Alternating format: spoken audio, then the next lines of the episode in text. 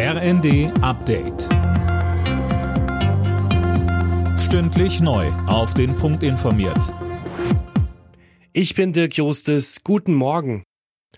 Die Staats- und Regierungschefs der G7-Länder setzen heute ihren dreitägigen Gipfel auf Schloss Elmau fort.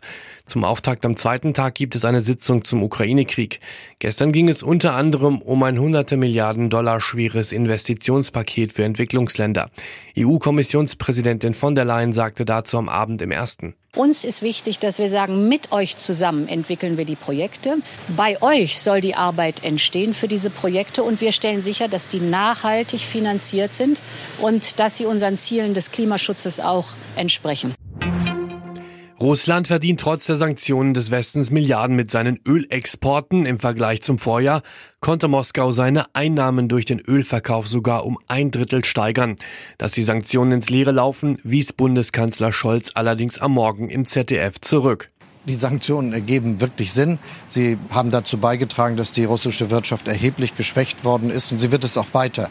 Denn ein Land, das vom technologischen Fortschritt mehr oder weniger abgeschnitten ist, wird in kurzer Zeit erheblich wirtschaftlich zurückfallen. Und deshalb ist es schon so, dass diese Sanktionen ihre Wirkung entfalten.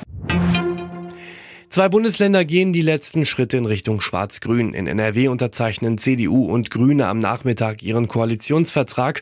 Außerdem stimmen in Schleswig-Holstein CDU und Grüne über ihren ausgehandelten Koalitionsvertrag ab.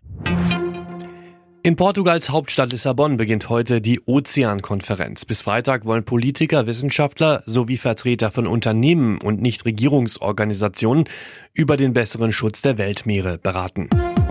Alle Nachrichten auf rnd.de